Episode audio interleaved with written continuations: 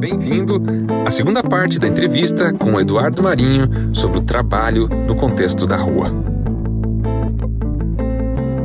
Eduardo, nesse processo de mudança, você vê que é um processo mais individualizado ou você tem apoio de pessoas que te ajudaram a enxergar o mundo dessa forma, de fazer essa mudança e até apoiar uma, uma mudança de, de vida, de pensamento, de caminhada? Não, velho. As pessoas que eu encontrei que foram um apoio, um apoio mais assim de esclarecimento. Pessoas que não tinham consciência do papel que estavam fazendo. Eu estava realmente largado, estava no risco e estava gostando muito de estar no risco. Eu perdi todas as garantias de classe que eu tinha. A última frase que eu ouvi dos meus pais foi: Você para nós é um filho morto. E aí não foi só meu pai e minha mãe que cortaram relações, foi a família inteira e todos os amigos. As minhas relações sociais desapareceram todas. E a vida ficou muito mais interessante, porque nesse espaço vazio houve um preenchimento de histórias, de vivências, de, de acontecimentos que eu nunca imaginava que acontecessem, estavam completamente fora da minha realidade. Eu passei a viver uma outra realidade. Passei a viver a realidade dos despossuídos, dos desqualificados, dos marginalizados, da periferia, e que foi muito mais rico para mim, porque eu não tinha comigo aquela aquele sentimento de inferioridade que eu via à minha volta. Eu olhava para o cara desprezador não como um superior a mim, mas como um velho conhecido, eu já sabia que olhava daquele jeito, eu já tinha sentido o constrangimento de ver meus pares olhando com o mesmo desprezo para figuras mendicantes, para figuras pobres. Eu me constrangia com isso. Então, quando eu vi esse olhar para cima de mim, eu achei engraçado, mano. Não me diminuiu nada. Eu não me senti humilhado, eu nunca me senti humilhado. Assim como eu nunca me senti também engrandecido, porque eu passei 30 anos falando o que eu falo da sociedade sem o menor crédito, sendo desprezado. Depois de 30 anos apareceu uma câmera. Eu estava expondo meu trabalho na calçada, eu sempre falo a respeito da sociedade, filmaram, botaram na internet. Eu não tinha computador, não sabia o que era internet. Mano. A partir daquele vídeo, eu passei a ser conhecido. Aí chegou outro cara, fez outro vídeo, já botou filósofo de rua, ganhei um computador, não sabia nem mexer. Eu falei, mas não sei mexer, irmão, você precisa do computador. Instalaram na minha casa. A mina abriu um, um blog. Você tem a obrigação de escrever o que você fala. E eu comecei a escrever no blog. Foi assim que a internet entrou na minha vida, sem eu chamar. Parece coisa da espiritualidade. Eu não escolhi. Eu estava vivendo bem, falando o que eu acho da sociedade. Eu não preciso de crédito de ninguém, eu preciso do meu crédito. Eu já acreditava em mim. E o desprezo alheio não me dizia nada. Eu não estava atrás de consideração social. Eu sabia muito bem que se eu quisesse consideração social, eu teria ficado lá na minha classe, teria aberto mão da minha consciência, teria aberto mão do meu sentimento, teria funcionado dentro do previsto e eu teria toda a consideração social, teria todas as garantias sociais. Então eu achei que essa consideração social, essa era muito caro. Era muito caro. Então eu recusei. Márcio. Percebo, né, pelos materiais que nos chegam pela internet, que a galera chega para trocar uma ideia, conversar, e você acha que tem inspirado os jovens, as pessoas? Você já tem percebido alguma, algum resultado de contribuição para que a, a sociedade comece a caminhar mesmo para um, uma, pelo menos uma busca de Velho, uma nova eu, realidade? Eu acho que a sociedade não começa a caminhar, ela já vem caminhando há milênios. Há milênios. Nós estamos num contexto em que a tecnologia tornou o ritmo mais frenético. Mas as coisas estão mudando o tempo todo. O tempo todo. Quando eu era moleque, raro encontrar exceções à regra nas escolas. Hoje eu vejo que as exceções são muito mais numerosas. Você vê olhares questionadores com muito maior número. Não, não existia antes. A coisa continua caminhando. Eu não me sinto assim, é, fazendo o processo andar. Eu me sinto parte do processo. Entendeu? Eu, eu com as minhas escolhas, com... eu não pretendia esclarecer ninguém. Eu não tinha como objetivo da minha vida conscientizar ninguém. Eu queria me conscientizar. Eu queria tomar consciência. Eu queria ter satisfação em estar vivo. E eu descobri que eu só tenho satisfação em estar vivo nessa sociedade questionando a sociedade, não me conformando com ela. Porque as melhores pessoas que eu conheci, eu conheci nas piores situações sociais. Entendeu? Então, não tem como eu me conformar com a sociedade dessa, desumana ainda. Mas tem como eu perceber que é um processo de humanização, que há um processo de humanização acontecendo, pouco a pouco. Não sei se o meu tempo de vida vai dar conta. E também não me importa. Eu não quero ver a sociedade justa, não cobro da minha vida ver a sociedade justa. Mas se eu não trabalhar por uma sociedade justa, minha vida não faz sentido. Eu estou trabalhando como tanta gente já trabalhou nos milênios passados, a gente pega a história aí, quanta gente trouxe luz à humanidade e foi massacrada por isso. Quanta gente contestou os valores vigentes e foi perseguido, foi torturado, foi morto, foi preso. Quanta gente. Eu sou um entre tantos que estão servindo de antena. Eu me sinto servindo de antena. Estou captando, transmitindo ideias. Aproveitam essas ideias. Mas é, é aquilo que eu chamo de terra fértil. Tem mentes que são férteis. Tem mentes que não, são convencionais. Eu já vi gente que não pode abrir mão da rotina, que quer todos os dias o mesmo caminho e praticar os mesmos atos e trabalhar no mesmo escritório. Mas eu vejo muito mais gente que não se conforma com isso que se dói com isso, que se sente frustrada com isso. E com essa gente eu tenho contato e algumas dessas pessoas dão proveito ao meu trabalho. Isso não é uma coisa que me faça um avatar, entendeu? Quando uma pessoa pega o meu trabalho e dá proveito, eu acho que quem tem que agradecer sou eu. Se o meu trabalho deu proveito a alguém, eu agradeço, porque isso dá sentido, dá sentido à minha vida. Eu não estou aqui de, de esclarecedor de ninguém. Eu mal posso me esclarecer, mano. Estou me esclarecendo na vida. Estou participando ao mesmo tempo.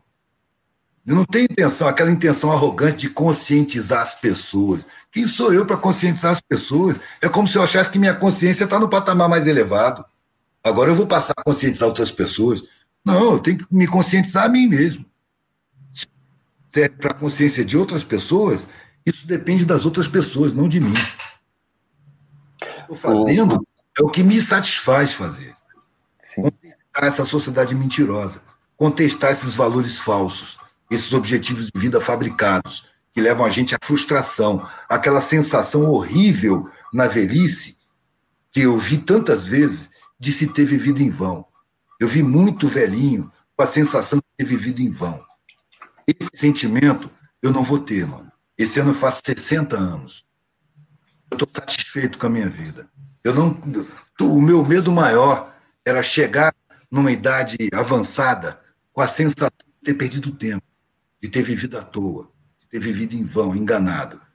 Eu ouvi de um velhinho empresário milionário dizendo a sensação que eu tenho é que mentiram para mim lá no começo da minha vida. passei a vida inteira correndo atrás dessa mentira. E agora que eu estou doente, eu vi a porta da morte aqui na minha frente, que a minha vida está acabando. Eu olhei para trás e a minha vida tinha perdido completamente o sentido. Nenhum daqueles valores me vale mais nada. Eu fui enganado. Mentiram para mim. Velho, quando eu ouvi isso, mano, eu tinha 19 anos. Eu fui na universidade buscar meus documentos. Não quero mais ser doutor. Vou procurar um sentido para a vida. Foi aí que. Foi esse velhinho aí que me deu a noção de que a vida é curta ou a gente vive ou a gente perde. E aí eu me arrisquei, fui para o risco. A sensação que eu tinha com 19 anos é que eu não passaria dos 30, pela vida que eu passei a viver, pelos acontecimentos à minha volta, pela violência que rolava, pela desproteção total, pela exposição completa. Eu achava que não passava dos 30, e para mim estava bom, porque eu estava vivendo a vida que eu queria, e não a vida que eu fui mandado viver. Passou os 30, passou os 40, passou os 50, está chegando os 60. Bala passou juntinho da minha orelha. Gente morreu do lado. Eu vi a morte muitas vezes, mas eu não morri. Estava disposto a morrer, mas não morri. Estou vivendo. Agora o que eu tenho que fazer com isso? Agora eu tenho uma história para contar. Eu vou contar essa história, mano. Estou me informando, me informando no meio do mato para poder lembrar tudo direitinho e escrever tudo, mano. Porque quando eu for embora, vai ficar a história da minha vida aí. Para servir a quem reflete, para servir de alguma forma o coletivo que eu pertenço, que é a minha família humana. O fato da minha família ter cortado relações comigo me fez sentir que a minha família era muito maior do que eu pensava. Mano. Minha família é a humanidade inteira. Quando eu era mais jovenzinho, né, toda a esperança da vida ela se dava num emprego, na segurança de ter um salário, de ter uma aposentadoria lá no fim da vida, de ter uma casa, de ter isso, de ter aquilo. E quando eu escuto você falar do trabalho na rua, do qual aquilo que tipicamente assusta as pessoas, que é a proximidade com a medicância, ou a possibilidade da medicância, ou a ausência de, do salário, da segurança, da possibilidade de ter uma aposentadoria, de ter um lugar fixo e certo para morar. Só que você olha e fala isso numa perspectiva de, de uma virtude, de que é possível estar satisfeito dentro, né, nesse contexto que para a grande maioria das pessoas é algo estranho e assustador. É, para mim mostra que a vida tem muito mais né, do que meramente aquilo que nos fizeram e que nos fazem acreditar. Você começou falando há 40 anos na rua. O que, que você aprendeu? O que, que você diria para aquela pessoa que está, para aquele jovenzinho, jovenzinho que está aqui escutando a gente e sei lá, está numa situação complicada. Eu vejo vários, vários alunos com, namorando a depressão, sabe, com ansiedade, olhando para essa realidade e falando: eu não quero isso, eu quero algo diferente. E aí tem o Eduardo Marinho na frente, com 40 anos de experiência, falando assim: olha, a rua é uma possibilidade de vida e de encontrar satisfação e contentamento na vida. O que você diria para esse jovenzinho e jovenzinha? É risco, mano. É risco. Uma coisa que eu posso dizer que eu aprendi é que me ofereceram uma gaiola tinha o alpiste garantido, a bananinha, o mamãozinho bonitinho, a aguinha limpinha, um tratador limpando tudo. Eu estava defendido dos, dos predadores dentro da gaiola, mas eu não posso voar. Eu não posso voar dentro da gaiola. Se eu quiser voar, eu tenho que me expor ao risco. Liberdade é risco. Segurança é prisão. A sociedade apavora as pessoas para que elas tenham medo dos riscos e se aprisionem por garantias. Para você ter garantias, você tem que se aprisionar. Você tem que ficar dentro da gaiola. Se você abrir as asas, você vai ver uma gritaria em volta de você. Não vá, não vá. Tem gavião, tem gato, tem predador, não tem proteção você não vai, você não vai ter o que comer, você vai passar fome. Quando você as asas e voa, é como se você ofendesse aos que ficam na gaiola. Primeiro, quando você anunciar que quer voar, vão se preocupar com você. Meu Deus, você está você tá equivocado, você está arriscado, você tem que se ajustar e vai ser feito tudo para você se enquadrar. Mas se você ficar ao pé, fala, não, eu vou abrir minhas asas, eu vou voar. As mesmas pessoas que estavam preocupadas com você vão te desejar o mal. Se dá mal, você vai ficar na miséria, você vai ficar doente, você não vai ter assistência, porque o seu voo denuncia a covardia dos que ficam presos na gaiola. Entendeu? Quando você anunciar que quer voar, você já vai ser reprimido ali, no princípio da ideia. Se você for voar, você vai mudar de meio social, porque as pessoas de antes não vão querer relação com você. Porque você voa. Porque você traz um, um cheiro de liberdade que é insuportável para os engaiolados. A sociedade faz tudo para você se engaiolar. Aí você tem plano de saúde, você tem garantia, você tem respeito da polícia, você tem respeito social, né? facilidades, você tem os direitos garantidos, talvez até alguns privilégios. Para isso você não pode voar. Para isso você tem que aceitar viver na gaiola. E uma coisa que é comum, tanto para quem vive na gaiola, como para quem voa, é que a vida acaba. A vida é uma passagem. A morte não é o contrário de vida.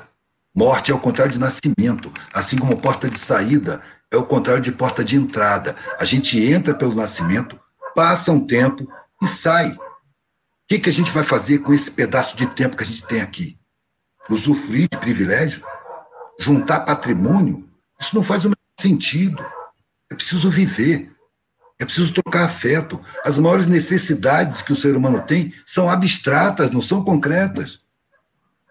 Só que o massacre publicitário diz o contrário. Por quê? Porque a satisfação com o abstrato não dá lucro.